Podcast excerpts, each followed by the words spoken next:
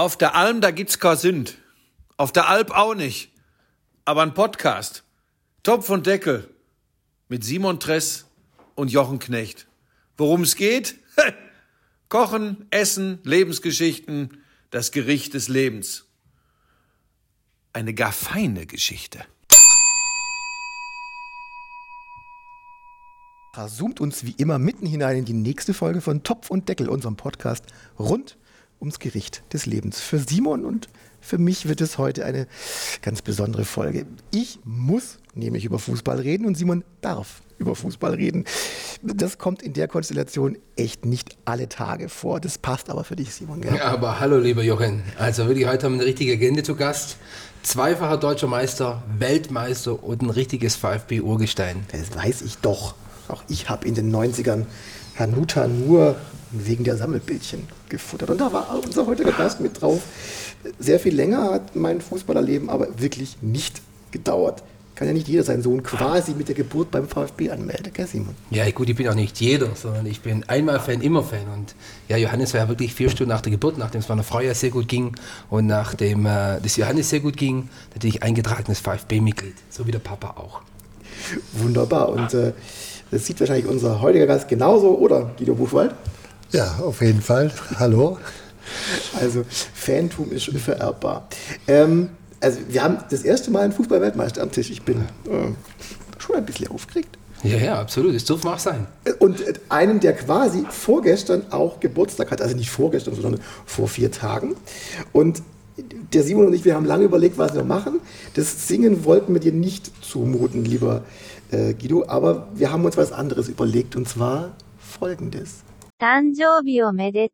Das hieß, wenn es richtig äh, läuft, auf Japanisch, herzlichen Glückwunsch zum Geburtstag, lieber Guido. Richtig, ja. ich habe es verstanden. ja. Ich dachte, so einem, äh, nicht, nicht Wahljapaner, aber du warst ja so sehr lange in Japan. Ja, eigentlich schon äh, die zweite Heimat geworden, genau. muss man schon sagen. also schon, schon Wahljapaner. Ich war äh, insgesamt sechseinhalb Jahre in Japan und äh, ich muss sagen, aus dem gemütlichen schwäbischen Wald auf Häslach nach Tokio war natürlich schon ein riesiger Unterschied. Aber wir haben uns vom ersten Tag unheimlich wohl gefühlt und ich habe jetzt immer noch ganz enge Kontakte, leider durch die Pandemie äh, komme ich weniger jetzt nach Japan, aber wie gesagt, es ist nach VfB Stuttgart sind die Urawa Red Diamonds meine zweite mhm. sportliche Heimat geworden und natürlich auch das Land Japan habe ich einfach kennen und lieben gelernt. Ich habe bei der Recherche gel gelernt, dass Japaner zum Geburtstag nicht singen, zumindest keine japanischen Lieder. Die gratulieren nur, sonst hätten wir nämlich dir noch ein japanisches Ständchen gehabt, aber gab es halt nicht. Also, ähm, ich finde es natürlich absurd, mir vorzustellen, dass jemand nicht weiß, wer Guido Buchwald ist. Trotzdem müssen wir jetzt eine kleine Vorstellungsrunde machen, weil wir es halt immer machen. Guido, du bist ja am 24. 24. Januar 1961 in West-Berlin geboren, das habe ich nicht gewusst. Bist aber ab 1962 in Wannweil aufgewachsen, wo dann auch die Fußballerei angefangen hat. Nach der Jugend bei den Kickers, Stuttgarter Kickers natürlich, ging es zum Lokalrivalen Stuttgart, VfB Stuttgart. Der Rest ist Fußballgeschichte deutsche Meisterschaften 1984 und 92. Dazwischen 1990 natürlich die Weltmeisterschaft in Rom, die dir auch die Ehrenbezeichnung Diego einbrachte. Nicht nur, weil du den legendären Diego Maradona im Finale kalt gestellt hast, sondern im Achtelfinale gegen die Niederländer, deinem Kumpel Jürgen Klinsmann, eins der beiden Tore per Übersteiger aufgelegt hast. Ganz großer Fußball vom noch größeren Guido Buchwald.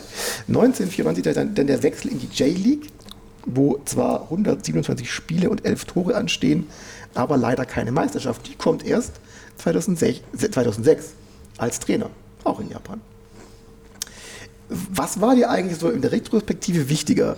Der Erfolg als Spieler oder dann doch auch der Erfolg als Trainer? Kann man eigentlich nicht sagen. Ich glaube, es sind zwei verschiedene Berufe und äh, ich glaube, da, das, was man macht in dem Moment, möchte man immer erfolgreich sein. Mhm. Und natürlich ist es ein Unterschied. Als Spieler, da ist man Teil von der Mannschaft. Ich kann es auch unterteilen, die Meisterschaft 84 und 92 mit dem VfB Stuttgart. 84 war ich der Rookie in der mhm. Mannschaft, mhm. kam von der Stuttgarter Kickers, zweite Liga, habe alle Spiele mitgemacht war einfach ein Traumjahr äh, für mich, aber ich war einer der reingekommen ist. Und 92 war es was ganz anderes. Da war ich der verlängerte Arm vom Christoph Dahm, vom Trainer und da hat man natürlich als Spieler, als Kapitän äh, schon viel mehr Verantwortung. Mhm. Da hat der Trainer tut einen mit ein, äh, also mit, mit äh, mitnehmen und äh, tut einem viele Dinge vorgeben, wo man sagt, äh, Mensch, da hat es Probleme mit dem Spieler, mit dem Spieler, du musst dich darum kümmern, du musst schauen, dass äh, Zusammenhalt da ist und das war dann 92 natürlich für mich ähm, viel, viel intensiver wie 84. Da bin ich einfach äh, 83, 84 so mitgelaufen. Klar. Das war für mich einfach eine, eine tolle da Situation von Spiel zu Spiel ja. und äh, erfolgreich gewesen, war alles klasse und 92 viel bewusster natürlich. Da war ich Meisterschaft. Am Anfang bei der ersten war es Passagier, bei der zweiten war es dann ja quasi im Cockpit. Der, der, der Führer der, im Cockpit vorne drin, ja, genau. absolut. Und äh, das sind ja schon zwei verschiedene Dinge und nachher als Trainer ist natürlich das nochmal ein bisschen was anderes. Man kann nicht auf dem Spielfeld was beeinflussen, man muss das drumherum beeinflussen. Man muss die Spieler äh, so fit hinbringen, dass sie eine tolle Saison spielen, dass sie immer total fit sind. Man muss das Mannschaftsgefüge äh, so zusammenstellen, dass es erfolgreich ist. Also es ist was, total was anderes. Und ich glaube, jeder Teil des Berufes, im Sport gibt es Hobby, Beruf ist ja das, das Gleiche bei mir gewesen. Aber trotzdem ist Trainer und Spieler auch nochmal was anderes. Mhm. Also es sind verschiedene Dinge äh, gewesen, verschiedene äh, Facetten äh, vom Fußball und es ist sehr schön, wenn man äh, überall irgendwo doch äh, seine Den Ziele erreicht hat. Klar, ja. klar. Und du hättest die zweite deutsche Meisterschaft ja fast verpasst, weil sie hätten dich ja, oder du wärst ja gerne gewechselt vorher. Achso, 90, ja. Genau. Ja, ich weiß auch, aber nicht, ob dann der VfB Stuttgart Meister geworden wäre. aber Sie haben dich ja nicht nach Parma gelassen, gell? Ja, ja. also. ja, das war einfach so. 90 äh, war Italien das Fußballland ja, und fast alle Nationalspieler, alle Weltmeister haben in Italien gespielt und ich wollte da eigentlich auch hin, nach Parma damals, hm. habe ein tolles Angebot äh, gehabt und habe dann irgendwo mein, äh, gesagt, okay, das ist mein Traum nochmal, äh, auch äh, international sich durchzusetzen, wie in Anführungszeichen nur in Stuttgart. Und äh, ja, leider hat dann der Gerhard Meyer Vorfelder, der Präsident, und der Dieter Höhnes als Manager gesagt, äh, wir können unseren einzigen Weltmeister nicht gehen lassen aus Stuttgart. Ich hatte einen Vertrag natürlich und habe den ja freiwillig unterschrieben und ich habe mich auch unheimlich wohl gefühlt in Stuttgart. Ich bin ja Schwabe, trotz dass ich in Berlin geboren äh, wurde. Und äh, deshalb war das für mich einfach ähm, ja, sehr, sehr schade. Aber im Nachhinein äh, muss ich sagen, war das für mich sehr, sehr gut, weil ich wäre nie 92 mehr Meister geworden mit dem VfB Stuttgart und wahrscheinlich oder mit ziemlich Sicherheit hätte ich meine zweite Heimat Japan nie kennengelernt, ja. weil ich wäre dann 94 mit Sicherheit nicht nach Japan. Alles für was gut immer. Ja. Ich hätte ja mit deiner Japan-Historie gesagt, dass du dem Simon so einen japanischen Klassiker als Gericht des Lebens äh, mit auf den Tisch haust. Und ganz ehrlich, ich hätte es mir auch gewünscht, den Simon beim Sushi-Rollen schwitzen zu sehen. Aber es kam ganz anders. Nix Asia, du hast dir ungarische gefüllte Paprika mit gedämpften Kartoffeln gewünscht. Natürlich auch ein Klassiker und ein Déjà-vu. Das war nämlich auch das Gericht des Lebens in unserem dritten Podcast mit Janusz Fecanias. Grüße gehen raus an die Altmesser Manufaktur. Damals hast du es gut hinbekommen, Simon. Wie ist das Gefühl beim zweiten Mal? Natürlich gleich, äh, gleich spannend. Ich habe jetzt ein bisschen Vorerfahrung, aber ich habe es auch gemerkt, natürlich auch bei den Ungarn unterscheidet sich Paprika von Paprika. Das ist wie der Zwiebelrostbräuler sich auch unterscheidet bei den Zwiebeln. Weil der eine mal geschmelzte Zwiebel, der andere mal eine Röstzwiebel drauf. Und ähm, deshalb äh, bin ich jetzt gespannt, weil, ähm, wie gesagt, ich habe mich gestern noch mit äh, Guidos Frau, mit Silvia noch ein bisschen ausgetauscht, die ja, ich sag mal, dieses Gericht macht. Und ähm, jetzt hoffe ich, dass ich das hinkriege. Das heißt, ich habe ein paar ein paar Gedanken von, von Janosch im dritten Podcast übernommen, aber ich muss es trotzdem wieder ganz neu aufsetzen. Ich habe jetzt einfach auch, weil es morgens äh, ist, morgens um 10 Uhr, habe ich beschlossen, dass man ein Viertel äh, Paprika machen statt eine ganze Paprika. Der Guido, den packt man nachher den ganzen nur ein, der genau. zum Fotografieren da ist. Also, wie immer, ihr könnt essen. Ich rede ein bisschen, damit äh, die Schmatzerei unserer Fans nicht, nicht ganz so schockiert wird. Jetzt seid ihr nicht immer so nachtragen. Ich bin überhaupt nicht. Nein, ja, ich habe das angenommen. Ich finde es total ja, Aber bei je, ich sag schon, bei jedem Podcast sagst du es ja. Ja, bisschen, muss, ja. muss ich das noch sagen. Guten Appetit. Also, gut, danke. Ähm, Damals bei Janosch habe ich schon gesagt, ich habe slowenische Wurzeln und bin deshalb schon seit der Geburt auch teamgefüllte Paprika. Also ich weiß genau, wie das zu schmecken hat. Und ich bin mal gespannt, äh, ob du denn auch den Geschmack von nicht nur von mir getroffen hast, sondern auch vom, vom Guido.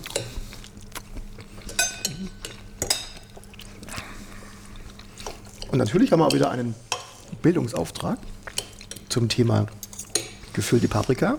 Die heißen auf Ungarisch Töltöt Paprika, sind aber eigentlich in Ungarn ähm, gelbe Spitzpaprika. Und die sind Ableger des spanischen Pfeffers. Die sind nicht scharf und werden in Ungarn ungefähr seit 1950 gezüchtet. Die Form, dieser, diese längliche Form heißt Kubanelle. Und ähm, ich habe natürlich Töltöt Paprika völlig falsch ausgesprochen, aber Janus ist nicht da, deshalb müssen wir damit jetzt leben. Entscheidend ist an diesem Paprika, dass die Haut ähm, beim, beim Schmoren praktisch zerfällt. Und deshalb ist es eben die äh, besondere Züchtung. Die Paprika selber kamen durch die Türken nach Ungarn, ähm, wo man sie eben ungefähr während der Habsburger Zeit kannte, kennenlernte. Die Ungarn kannten zu dem Zeitpunkt, bevor die Paprikas kamen, nämlich nur gefülltes Kraut. Da gab es das gleiche, was wir jetzt essen, nur ähm, als Krautwickel. Jetzt haben wir alle wieder was gelernt und, Na, auch, mega. und auch ein bisschen was gegessen. Echt wieder gescheiter war durch dich, ey. Mann, oh Mann. Irgendwas muss ja da sein. Also ich bin auf gefüllte Paprika eigentlich äh, gestoßen durch meine Frau, weil sie hat ein bisschen ungarische Abstammung und äh, wir sind sehr oft an den Balaton in Urlaub gefahren in jungen Jahren und mit meinen Schwiegereltern. Und da habe ich das einfach lieben, kennengelernt und lieben gelernt, die gefüllte Paprika. Und ich, ich muss sagen, das ist für mich ein Gericht, was, äh, was ich fast jeden Tag essen könnte. Und äh, jetzt komme ich vielleicht ein bisschen zum Simon. Genau. Und deshalb kannst du jetzt als, Voll, als Paprika-Vollprofi auch die professionelle Bewertung vornehmen. Wir haben eine Skala von 1 bis 10. 1 wäre leerer Teller. Aber leer heißt leer angekommen, nicht leer gegessen. Und 10 wäre die Topnote. Ja. Und ich habe es ja gestern schon gesagt, Guido, egal wie du wertest, wir bleiben immer Freunde, okay? Ganz egal, was du, was du Paprika sagst. Der Johannes, Aber genau, also, vielleicht meldet der Johannes um als Kickers-Fan. Genau. als das- also ruhig, ruhig, ruhig raushauen. Ja, ja, nee, nee. Ich muss sagen, es ist, äh, kommt sehr nah dran an die gefüllte. Paprika, die meine Frau immer macht. Und ähm, geschmacklich ich, äh, kann ich gar, gar nichts Negatives äh, sehen. Ich würde natürlich sagen, Paprika, da würde ich nicht ein essen, so wenn ich den bekomme, sondern drei oder vier. Ja, locker. Abends, aber ohne groß mit der Wimper zu zucken. Also von, von daher, das ist einfach so, so wie ich das kennengelernt habe und ähm, das ist hervorragend gekocht, muss Danke. ich sagen. Auch ähm, äh, also ehrlich gemeint, nicht gemeint unter Freunden, sondern ich würde es ja auch sagen, Ja, ja, das wenn das ich. ein oder andere nicht so, so schmecken würde. Vielleicht ein bisschen schärfer hätte ich es vielleicht gern noch, weil äh, ich hab, hab das bin ich gewohnt von meiner Frau, sehr scharf zu, zu essen. Da, dachte ich in der Das Tat auch. Ich, ich, habe ein bisschen auch die Schärfe, muss ich auch selber eingestehen, hätte ich ein bisschen mehr reinmachen müssen. Ja, vorher beim Würzer ähm, habe habe ich, okay, hau ich rein, aber ich war ein bisschen, bisschen vorsichtig, weil über die Soße wollte ich eigentlich noch ein bisschen, ein bisschen Bums reinhauen. Äh, aber viele sagen ja, das kann man ja immer noch selber machen. Weil das machen auch die, die Ungarn, also die haben da ihren, ihr Paprikapulver noch mal so ganz klein gemahlen und tun da das drüber. Und da muss man natürlich sehr vorsichtig sein, Weil das wird's Gepulver zu ist scharf, Gepulver, weil das genau. Pulver ist auch richtig, Ja. äh, richtig scharf. Aber jetzt nicht um die, um die Bewertung rummogle, gell? 1 bis 10? Also so schnell muss ich es jetzt Selbstverständlich. Ja. selbstverständlich. Kann man auch halbe Punkte zahlen. Natürlich, klar. Also ich würde sagen 8,5 Ja, super. bis, würde ich echt sagen. Mega. Also, 8,5 ist perfekt. Das für mich. ist das, äh, so ein bisschen für mich, äh, das würde äh, ich das irgendwo in der Chata in, in Ungarn kriege, äh, wäre ich sehr, sehr zufrieden. Ich gesagt, dann habe ich eine sehr gute Chata ausgewählt, Großartig. ausgewählt. Großartig. Danke. 8,5, mit, mit dem kann ich mega gut leben. Wenn an 10 sagen. komme ich sehr selten ran. Also, Okay. Erst einmal bis jetzt. haben, an Silvester äh, sind wir an die 10 rangekommen, äh, durch den Michael Bibitzki, aber das war jetzt ein Sonderfall, weil Ähm, das war ein Gericht, wo, wo natürlich aber trotzdem nicht was hat. Aber 8,5 ist super für mich. 8,5, da, da spiele ich komplett in dem Bereich, wo ich mal leben will. Guido, hast du eigentlich ähm, auch zur aktiven Zeit schon sowas gegessen oder war da eher Pasta? Pasta war natürlich auch wichtig Klar. für die Kohlenhydrate. Aber ich habe auch in, in meiner aktiven Zeit äh, natürlich sowas gegessen. Immer. Sehr, sehr gerne. Und ich glaube, es kommt immer darauf an, äh, aktiv, wann ist man dran? Also vor, vor einem Wettbewerb, natürlich ist es vielleicht nicht optimal, weil auch der Paprika nicht unbedingt schnell verdaulich Genau. ist, sondern bis er auch im Magen liegt. Also da habe ich es mit Sicherheit nicht gegessen, aber äh, Anfang der Woche, Montag, Dienstag oder nach dem Spiel, äh, so einen Tag danach, äh, habe ich natürlich sehr, sehr gerne solche Dinge gegessen. Auch äh, ob es jetzt mit Kartoffeln oder mit Reis ist, ist. Äh, Das ist ja auch so ein Thema, ist die ewige Diskussion in Ungarn. Mit Reis, mit Brot, mit Kartoffeln. ja, ja. Ja, Mit Brot abends, Hammer, also wenn, wenn, wenn der Topf am nächsten Tag noch da steht, Ja, kalt, am Zum Brot Dunkeln. rein, Am rein, besten. ja, das Am ist, besten. äh, ist Oh, kann, das ist ja das Schlimmste. Und die kalte, die sind dann wirklich vom Verdaulichen her besonders unentspannt. Aber das ist das Beste. Also, äh, also von daher ist es für mich ein super tolles Gericht und ja, das könnte Simon auch ab und zu mal auf seine Karte hier nehmen. Wenn Wenn er extra wenn er- hochfahren. wenn er Paprika Also kriegt. eigentlich, ja. Ich würde echt mal so eine Top- und Deckel-Edition machen Ja, eigentlich. Gell? So die besten Gerichte aus dem. Dings raus. Er war eher ein bisschen Küchentalk, Simon. Ähm, welches Fleisch? Ich habe gemischtes Hack genommen. Schwein und Rind. Das war einfach, einfach durch den Fettanteil, dass es nicht zu trocken ist äh, vom, vom Ding her. Deshalb habe ich Schwein und Rind gemischt. Und, ähm, und dann von den Gewürzen eigentlich ganz pur gehalten. Eigentlich. Ähm, Knoblauch drin, Paprikapulver Salz, Pfeffer, fertig. Eigentlich. Und die Soße wieder mit, mit Süße. Weil bei der Soße war halt wichtig, dass die, die, also die, die Pizzatomaten sozusagen, geschmolzene Tomaten, habe ich in der kräftigen Rinderbrühe wieder, Rinderbrühe wieder aufgefüllt, alles auf die Hälfte einkochen lassen, zum Schluss wird Zucker reingemacht, dass die Salzigkeit und Fruchtigkeit da ist und das Konzentrat eigentlich, weil ich glaube, das ist ja das, was die ungarische Paprika ausmacht, ist die kräftige Soße, dass wirklich diese Paprika, die eigentlich ja so keinen großen Geschmack hat, sondern eher die Füllung kommt, richtig gutes Aroma durchspielt. Und ähm, die, du hast Reis mit dem Hackfleisch drin, das macht das ist ja auch schon relativ traditionell. Das macht, das gibt einfach nur so ein bisschen, bisschen Biss, gell? Genau, das gibt noch ein bisschen auch diese gleich, die Leichtigkeit. Da hätte ich auch, jetzt muss ich sagen, so im Nachhinein ein bisschen ein Mühe mehr reinmachen müssen, dass, noch von, dass es fleißig besser sagen wir, verteilt oder halt, dass es nicht zu, zu äh, die trocken ist jetzt, aber weißt du, von der Konsistenz her noch passt. Beim Janusz haben wir ja gelernt, dass, die, dass sie in Ungarn äh, nur Schweinefleisch nehmen und dann vom großartigen Mangolitzer-Schwein, Wollschwein, sehr viel Fett im, im, im Fleisch. Haben wir halt nicht auf der Alp. Nee, aber wie, wie gesagt, die wollte es mal in dem Bereich mal, mal testen vom, vom, von der Konsistenz her. Ähm, Guido, sag mal, wart ihr 1990 in dieser Weltmeisterschaft? Habt ihr alle den gleichen Friseur gehabt? Weil das ist die erste Frage, die ich mich immer, die ich mir immer vorstelle. also die, äh, die engen Trikots, die sind ja, die waren ja so, aber frisurtechnisch waren die auch alle sehr, sehr ähnlich.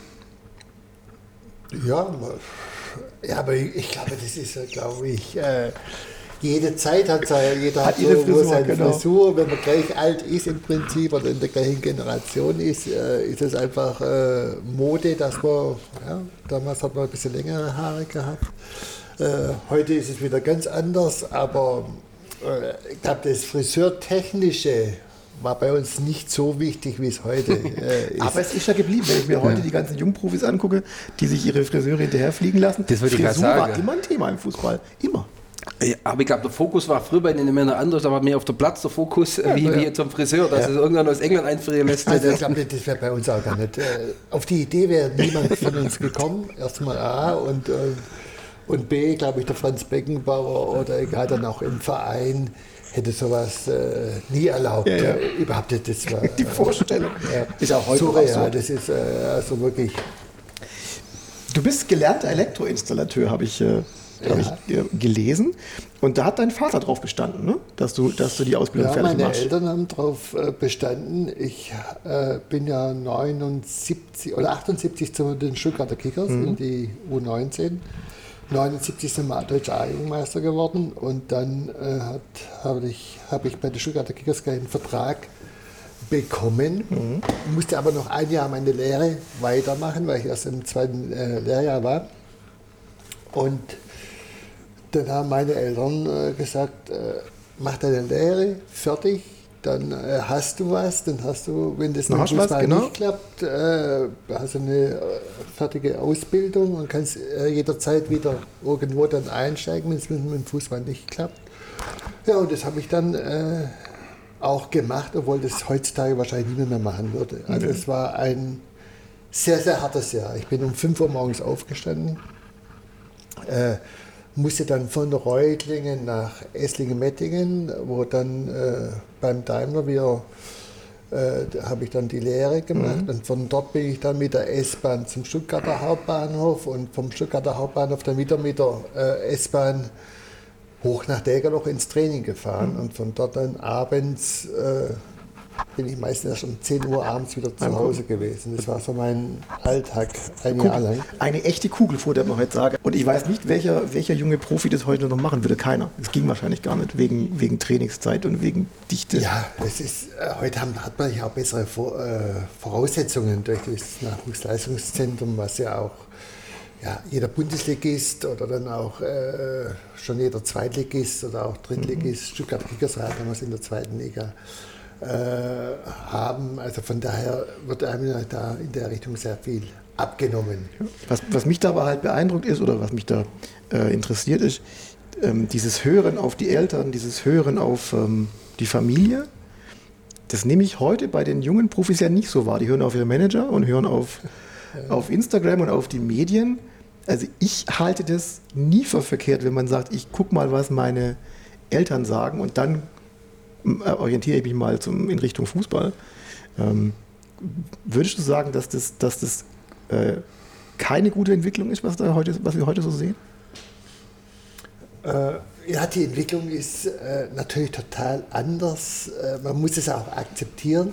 Ob es jetzt keine gute Entwicklung ist, äh, man sollte doch immer noch ein bisschen geerdeter sein. Genau. Und das ist das große Problem, weil natürlich verdient man als junger Mann unheimlich viel Geld.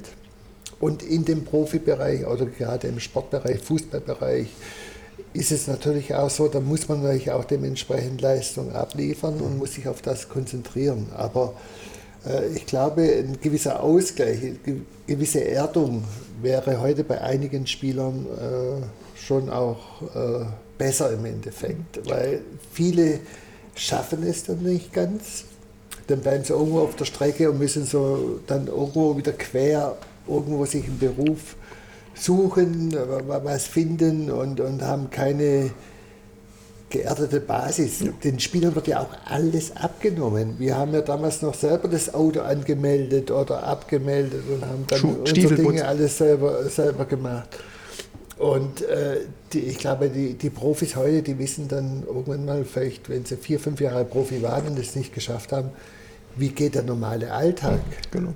Das meine ich nämlich. Also klar, die, die es schaffen, die oben ankommen, kein Thema, die sind, die sind versorgt. Aber äh, das ist ja nur so ein, das ist ja nur ein Promille. Ein kleiner, kleiner Teil, das ist klar. Also von daher, ja, oder müsste ein Verein auch die, die, die Jungs, die junge Männer oder dann ist auch irgendwann mal auch junge Frauen Klar. beim Fußball, also so betreuen, dass sie auch äh, wissen, es ist nicht normal, dass man äh, gefeiert wird, dass einem alles abgenommen wird, dass man sich nur auf den Beruf oder auf Hobbyberuf Fußball äh, konzentriert, sondern dass es äh, im normalen Alltag auch noch andere Dinge gibt. Und das werden sie vielleicht teilweise schlecht vorbereitet. Das sehe ich genauso. Simon, abgesehen davon, dass ihr beide so einen VW-Nagel im Kopf habt, ist, dieses, ist diese Erdung durch die Familie das, was euch auch so ein bisschen verbindet? Weil das nämlich bei euch beiden sehr, sehr stark war. Ja, in der Tat. Also ich glaube, das ist äh, wie im Guido in dem Bereich drin, bei mir auch so. Das, die Familie ist eigentlich wirklich der, der Anker und die Basis, wo du wirklich sagst, auf das kannst du alles aufbauen. Wenn das nicht intakt ist, wenn das nicht ehrlich ist, dann, dann ich glaube, das ganze Thema Erfolg, ähm, nichts anderes. Kochen ist ja auch, auch irgendwie ein Sport, weil du auch im Endeffekt auf den Punkt liefern musst. Du musst auch konzentriert sein, wenn es gilt, wenn die Gäste da sind. Und ich kann mir ja auch mit, mit dem Sport vergleichen. Deshalb ziehe ich auch bei mir in der Mannschaft immer hier unten auch die Vergleiche mit dem Fußball. Weil Fußball ist für mich auch so eine Bildsprache, die du einfach sagst, es gibt elf Mann auf dem Platz oder fünf Köche und da muss natürlich der, der die Beilagen macht, der muss den Pass zu dem spielen, der das Fleisch macht oder andersrum, weil der, der das Fleisch macht, der gibt Tempo vor. Weil wenn, wenn der wartet, bis die Beilagen fertig sind, ist der Rohsportler vielleicht durch. Und, und das ist Fußball und, und, und, und Kochen Das ist für mich auch so eine Welt, wo du, wo du gut aufzeichnen kannst, weil wenn der eine nicht dem anderen Pass spielt, dann ist Teller nicht, der Teller nicht fertig und der kann nicht funktionieren. Ich glaube, das ist dann auch wieder die Basis, wenn der Trainer klar im Kopf ist und wenn der Trainer eine gute Basis hat und, und in der, wenn es stimmt auch zu Hause, dann kann es auch funktionieren. Mhm. Und deshalb ist Familie schon sehr, sehr wichtig. Wer hat dich eigentlich beraten, Guido? Ich meine, du hast, du hast ja schon sehr früh angefangen, während deiner aktiven Karriere Bürokommunikation, Sportgeschäft, Toto-Lotto-Annahme, Tennishalle. Du hast ja sehr breit investiert, würde man heute sagen. Ging das aus dem Bauch raus oder hattest du da auch jemand, der gesagt hat, das ist gut, das ist gut, das ist gut? Also es ging schon relativ aus dem Bauch raus teilweise. Ich okay. hatte einen Freund, der, mit dem ich mich sehr viel und immer sehr tief unterhalten habe. Aber ich hatte nie einen Berater in dem Sinne, sei es im Sportbereich oder sei es dann auch äh, im privaten Bereich oder im äh, normalen unternehmerischen Bereich, sondern das sind Dinge, wo ich einfach immer zugehört habe, habe mich beschäftigt mit den Dingen, was könnte passen, was, wär, was ist möglich, wo, wo, äh, wo ist es auch interessant für mich, was zu tun. Und äh, dann habe ich das einfach mal gemacht und, und ausprobiert. Und so sind halt die verschiedenen Dinge, Stufen immer dazugekommen. Aber für mich war es eine Priorität, auch äh, ist es im Einklang zu bringen mit der Familie, mit mhm. meinem Beruf Fußball. Das durfte natürlich nicht leiden in dem, in dem Moment. Und ja, so, so habe ich dann mich äh, wirklich auch relativ früh, auch während ja, meiner Karriere schon, äh, ein zweites oder das Standbein dann aufgebaut. Mhm. Das war für mich eigentlich irgendwo immer sehr, sehr wichtig, weil ich bin natürlich auch durch die Erdung äh, irgendwo immer ein vorsichtiger Typ gewesen und der nicht äh, von einem Hurraschreier, der ich, äh, da bin ich nie hinterhergelaufen, sondern habe immer erstmal hinterfragt, kann das sein, wie ist das, warum äh, gerade nur er meint, dass man da sehr viel äh, gut investieren kann und die anderen äh, machen das nicht. Also muss es ja irgendwie Gründe geben. Oder es ist halt ein Marktschreier gewesen. Ich meine, und da habe ich natürlich immer versucht äh, aufzupassen, aber es ist klar, in der, in der heutigen Zeit äh, passiert es auch jedem Mal, wo man mal irgendwo dann auch vielleicht ja, Geld verliert oder wenn man sagt, okay, das war eine schlechte Investition. Wer keine Fehler macht, lernt auch ja, nichts. Genau. Mhm. Aber ich meine, dass, dass, ein Sportler sich eine Tennishalle kauft, das, das verstehe ich. Aber wie kamst du auf die Kopiermaschinen? Also ich meine, du hast ja diese, bis heute noch ähm, Aufsichtsrat in der Morgenstern AG. Die, die Bude hast du ja quasi mit gegründet. Also Morgenstern Buchwalter. Genau, damals noch. Ja, richtig. Da habe ich mitgegründet, klar, mit, mit einem Partner oder mit zwei Partnern. Oder am Anfang waren wir sogar noch mehr Partner. Und äh, ja, ich bin, ich habe da immer Affinität gehabt, durch, auch durch meinen Beruf mhm. Elektroinstallateur. Also okay. Das hat mich immer ein bisschen fasziniert. Was äh, gibt es elektrisches, elektronisches äh, fürs Büro zu, zum Unterstützen? Und äh, da war es einfach eine Sache von Freundschaft, wo der Herr, der Herr Morgenstern und damals auch der, der Herr Sulz äh, haben wir unheimlich viel uns immer wieder mal unterhalten und dann in die Tiefe gegangen und äh, äh, dann haben wir dann irgendwann mal gesagt, äh, die Morgenstern-Gruppe damals war in Reutlingen sehr, sehr erfolgreich und hat aber im Stuttgarter Bereich relativ äh, wenig äh, Stellplätze, sagen wir, also Kopierer mhm. und, und, Faxgeräte damals. Damals noch, noch Faxgeräte, gehabt, klar. Ja, gehabt. Und da haben wir gesagt, Mensch, mit dem Know-how, mit dem Wissen von Morgenstern und mit der Prominenz im Prinzip, mit meinem Namen im Stuttgarter Bereich, Mensch, das wäre doch die ideale Verbindung, dort äh, ja, eine Firma zu gründen für, für den Bereich, um da einfach stärker, stärker zu sein und zu wachsen und da das Gefäl äh, Geschäftsfeld auch ein bisschen zu ja, aufarbeiten. Und äh, so sind wir eigentlich dazu gekommen, die morgen schon Buchwald äh, GmbH zu gründen. Hat funktioniert, kann man so Hat sagen. funktioniert, war aber auch nicht einfach. Nee, nee, klar. War, war, wir hatten auch eine schwere Zeit ganz am Anfang, um da erstmal den Einstieg zu bekommen. Und da musste man natürlich auch, äh, wir mussten auch einmal den Geschäftsführer wechseln, mhm. weil äh, ja, der erste hat gemeint, wahrscheinlich nur mit dem Namen funktioniert. Und, äh, und wir haben dann da wirklich akribisch genau dann auch gearbeitet und auch durch Leistung äh, dann auch dementsprechend, äh, denke ich, auch die Firma nach oben gebracht. Ja, das wir wieder beim Thema Führung. Alles nicht so einfach. Ähm, Was macht es eigentlich mit einem, Guido, wenn man äh, im WM-Finale steht und äh, jemand wie Diego Maradona einem auf Englisch zufaucht, du schon wieder? Das ist auch manchmal so ein bisschen Psychospiel im Endeffekt. Ich war ja da der direkte Gegenspieler, genau. musste ihn ausschalten und das hat man nicht gespürt, aber als seine Augen äh, immer müder wurden oder wie er immer nach dem verlorenen Zweikampf wieder äh, aufgestanden ist und wenig Ballkontakte gehabt hat, das war ja auch mit mein Ziel, mein Matchplan, ihm wenig Ballbesitz zu, zu geben, damit er auch Lust am Spiel verliert. Weil es ist klar, also wenn, wenn, er den Ball hat und auf einen zuläuft, dann äh, verkauft, ja. ist man, hat man fast verloren im Endeffekt. Und das war dann für mich, äh, habe ich immer richtig gemerkt, okay, jetzt hat er wieder einen Zweikampf verloren. Oder das gab es einen Einwurf und er hat wieder aufgestanden. Oder, der Jürgen, also der war richtig, der, der, der war so, hat gemerkt, äh, bei ihm ging es bergab und mit jedem klar. bergab ging es bei mir nicht bergauf. das ist auch klar. Also von daher äh, war das einfach, ja, das war eigentlich die Krönung von der WM. Also nicht nur für mich, für uns alle. Ich glaube, Weltmeister zu werden, was Größeres. Gibt es nicht. Gibt es nicht. Und dann gegen Argentinien und dann gegen den damaligen weltbesten Fußballer zu spielen. Also es war für mich einfach ein Traum, muss man einfach sagen. Und, und nicht nur für mich, sondern für uns alle, weil die WM hat auch wieder das gezeigt. Teamwork, Zusammenstehen. Äh, was wir da 90 gehabt haben äh, im Team, nicht nur die 11, die gespielt haben oder die 13, 14 im näheren Kader, alle 2021 mit den Betreuern, mit den Ärzten, mit dem Trainerteam. Wir hatten ein Ziel fokussiert auf die WM, auf die Spiele und da hat jeder seinen Teil dazu beigetragen. Und das war das, was wenn man gutes Essen auf den Tisch bekommt, muss auch jeder seinen Teil dazu beitragen. Mhm. Und so war es, wenn man Weltmeister werden möchte, wenn man erfolgreich sein möchte, in jedem Beruf, in jedem Berufszweig ist es wichtig, dass jeder irgendwo seine Position findet und da sein Bestes gibt. Und da ist alles genauso wertvoll, denke ich mal, beim Essen, mhm. wenn man schön fein die Dinge schneidet, wie wenn einer nachher das Fleisch auch brät. Ja. Also es muss zusammenpassen. Und äh, ich glaube, es ist nicht nur beim Kochen so, nicht nur im Sport so, im Teamsport so, sondern es ist auf der, in jedem Zweig, Berufszweig so. Da muss jeder irgendwo äh, richtig eingesetzt werden und jeder hat eine gewisse Stärke und die muss man einbringen und dann im Team kann man sehr erfolgreich sein. Mhm. Absolut. Und Franz Beckbauer hat ja bei der WM gesagt, der Guido war unser bester Spieler bei dieser WM. Ein großes Lob. Aber du warst nicht immer Fan vom Kaiser, oder?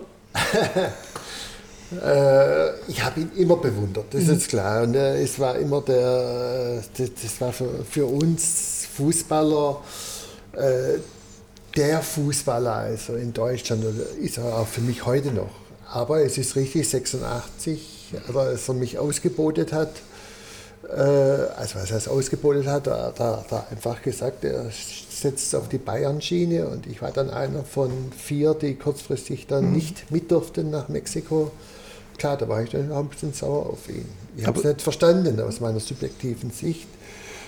Aber man muss es natürlich akzeptieren, man muss auch mit Niederlagen äh, zurechtkommen. Und äh, da muss ich auch sagen, äh, es fällt in dem Moment schwer, weil man nun der Meinung ist, man ist besser wie der Spieler XY, der vielleicht mitgegangen ist.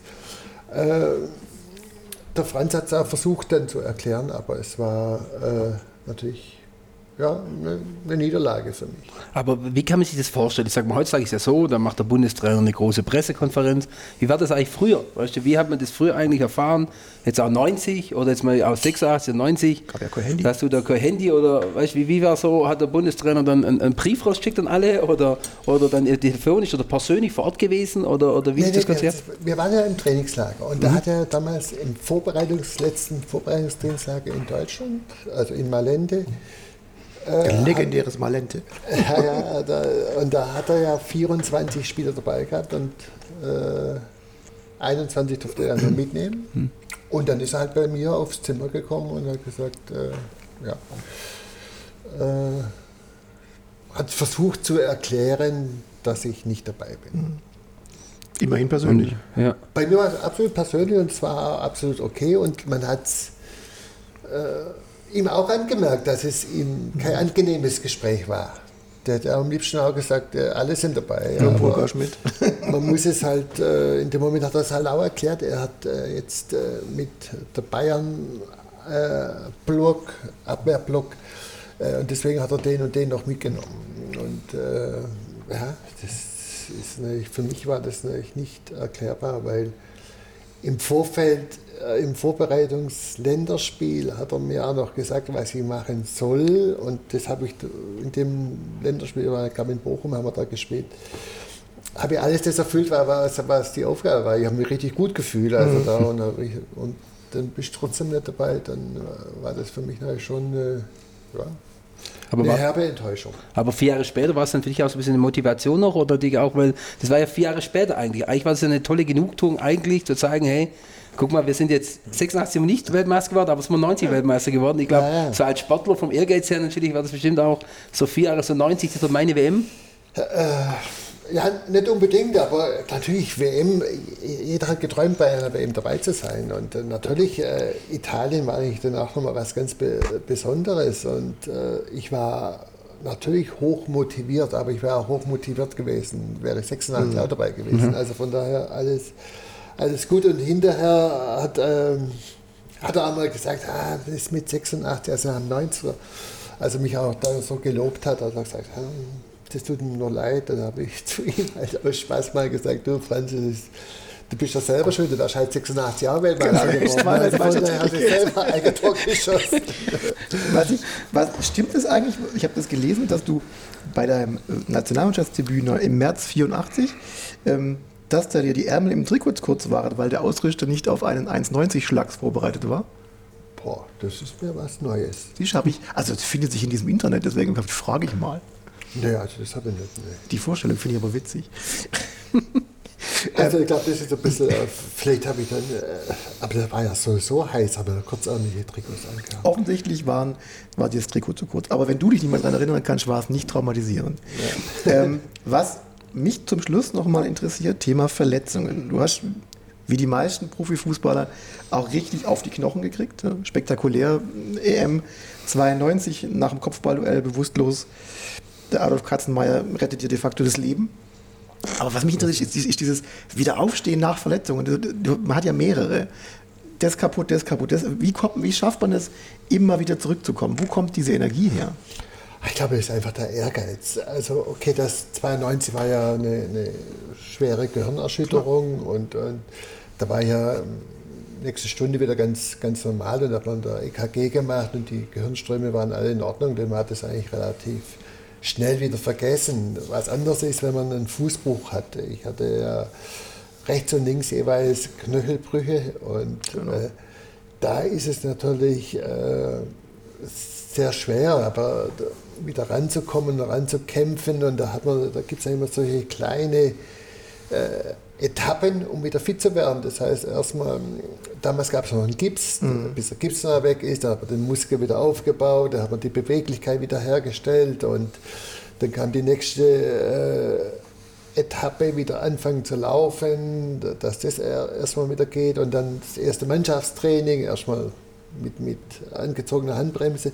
Das sind lauter solche Etappen und da hat man sich immer drauf äh, hingearbeitet und dann gefreut, wenn der nächste Schritt wieder funktioniert hat. Und äh, klar, man ist als verletzter Profi weniger zu Hause, wie äh, wenn man im normalen Betrieb ist, weil man ist tagtäglich acht Stunden, neun Stunden nur in der Reha. Und das ist auch mit erstmal das erste Geheimnis, warum äh, Fußballprofis relativ schnell wieder fit werden wie also normale Bürger, weil die müssen nebenher noch arbeiten, die können nicht einfach äh, optimal ihren Körper wieder dorthin bringen, wo er äh, hingehört. Wiederholung oder nicht, Simon? Also mein Teller ist leer. ähm, weil gefüllte Paprika, der Guido hat es ja gesagt, gehen ja grundsätzlich immer.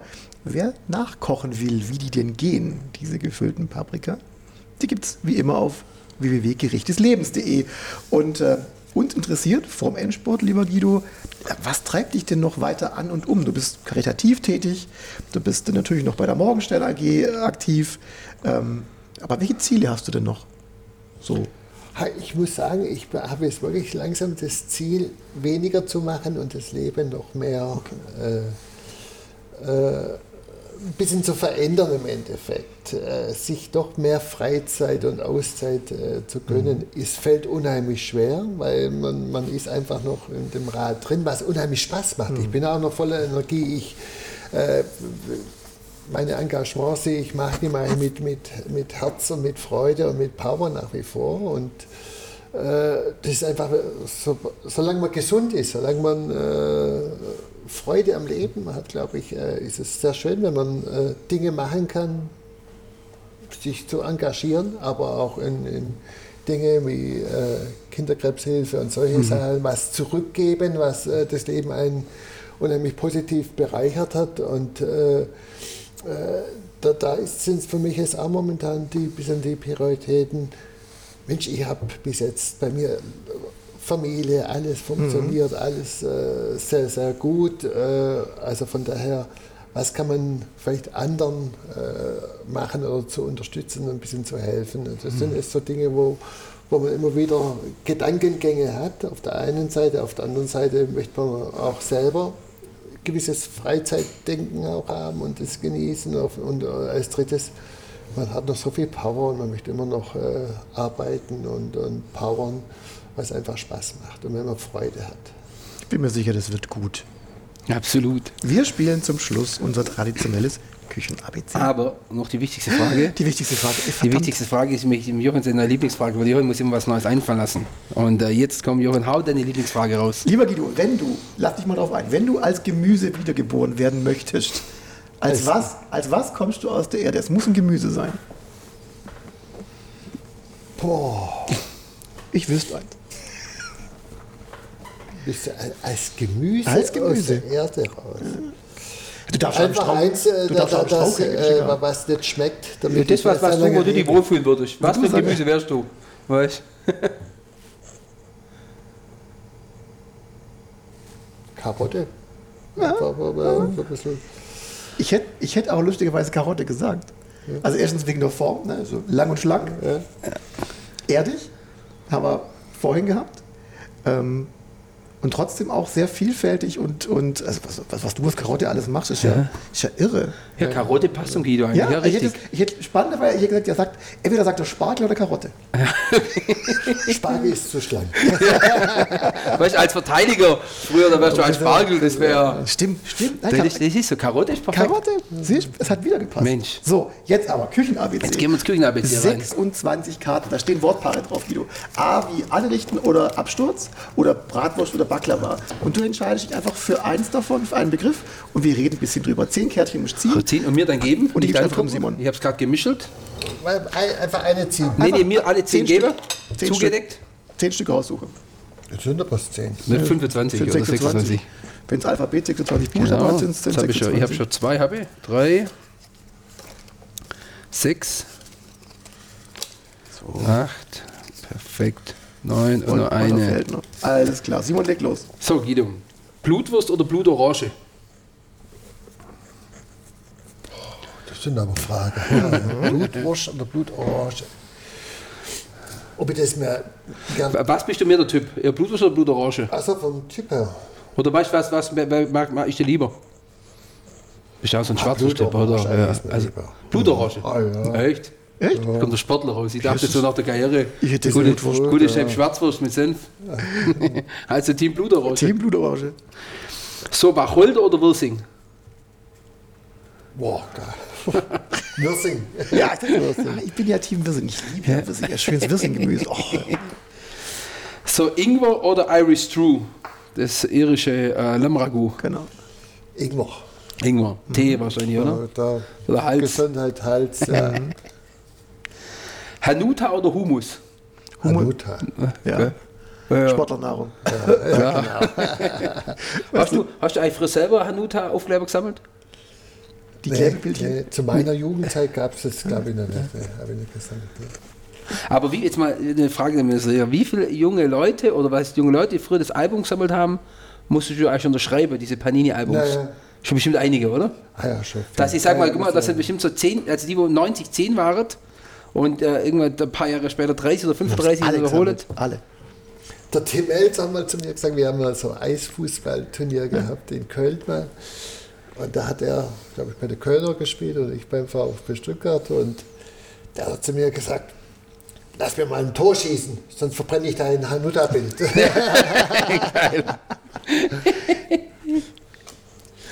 Dann haben wir Nocker oder Nelke.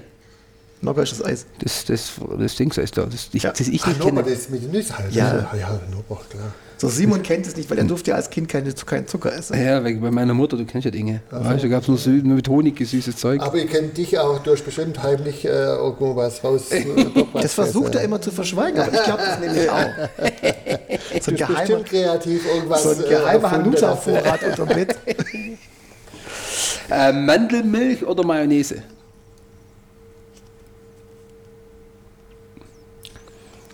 Sind also, also Mayonnaise, klar. Obwohl ich gar nicht, äh, Pommes bei mir ist, äh, Pommes nur Ketchup. Ja. Ich bin gar also Mayonnaise, aber Mandelmilch muss ich nicht unbedingt. No, Aber, lieber Mayonnaise. Ich mag die auch. Aber ist ja gute, äh, gute selbstgemachte Mayonnaise, ja auch geil. Ja, man kann ja, man ja. muss nicht immer, weil die Mayonnaise wird immer in eine Schublade gesteckt. So die klare, fettige Mayonnaise. Ja, aber, ja. also ich ja grundsätzlich fettig, aber es gibt ja gute Mayonnaise, Koriander-Mayonnaise beim Asiat oder so. Knoblauch schön drin. Knoblauch-Mayonnaise. Oh, ja, gibt's, ja. Da gibt es schon viele Sachen. Tatar oder Tiramisu? Tiramisu, ich bin da schon ein Stück mehr süßer. Mag ich auch. Ist leider auch ganz, ganz. Obwohl Tatar so auf, aufs Brot ist auch was klasse. Oh ja. Also, eigentlich hier wäre erst Tatar und noch Tiramisu. Das machen wir das nächste Mal. Äh, Gin oder Guacamole? Was? Guacamole, der Avocado-Aufstrich. Oder Gin. Gin. Gin zum Trinken. Ja. Gin. Da wieder Avocado-Aufstrich. Echt, bist du kein Gin? Ne? Ehrlich? Ja. Äh, ne. Simon, was machen wir mit dem Guido? Ja, okay. Vielleicht kommt noch die Aspa-Frage. Nee, leider nicht. Dann haben wir äh, Yorkshire Pudding oder Jackmilch. Was ist eigentlich der Yorkshire Pudding? Yorkshire Pudding ist äh, in der Tat ein, so ein Grießpudding. Ja, ja, Okay. ja, genau. Absolut Yorkshire Pudding. Und die Jackmilch ist ja diese. Die Milch vom Jack, also so dieses tottelige Viech, das es nicht hier gibt. Habe ich eher Pudding. Ah ja, klar. Äh, Vanillepudding, Yorkshire Pudding. Ich habe früher sogar morgens, äh, hat meine Mutter manchmal äh, Vanillepudding gemacht. Und das aber relativ dünn und dann habe ich das morgens ge- Echt? Ah, ja, klasse. Gute Mama. So, Seetang oder Snickers? Seetank. Zu den Sushis. Genau, das mag ich nämlich Ja, auch. das denke ich mir. Das mag ich nämlich auch. Sehr cool. Rums, zehn, zehn. Fragen durch, ey. Und er hat sich bei der Küchenfrage gut, äh, gut geschlagen, Ja, weißt krass, weil, immer, weil eigentlich Silvia ist ja daheim eigentlich die Köchin, obwohl der Guido sagt, es seine Küche ist. weißt du, ich meine. Aber Lieber Guido, herzlichen Dank für diesen wunderbaren Blick in, ins Leben einer Fußballlegende. Ich fand es sehr inspirierend. Für euch da draußen, danke fürs Zuhören und äh, für jeden Hinweis, der uns hilft, immer wieder ein bisschen besser zu werden. Wir spatzen zum Beispiel nicht mehr, auch wenn es Simon nicht mehr hören kann. Wenn es euch gefallen hat, dann abonniert uns beim Podcast Dealer eurer Wahl, lasst uns eine positive Bewertung da oder empfehlt uns einfach weiter. Ihr dürft euch auch gerne direkt melden, am besten per Mail unter topf und deckel des Lebens.de. lieber Guido, vielen, vielen lieben Dank, dass du bei uns bist. Und mein Lieber, wenn du nächstes Mal kommst, ich mache wieder die gefüllte Paprika. Ähm, werde es auf jeden Fall mal raushauen, werde es ein bisschen schärfer machen, aber danke, vielen lieben Dank, Ja. Dass du heute unser Gast warst. Sehr, sehr gerne. Ich danke auch.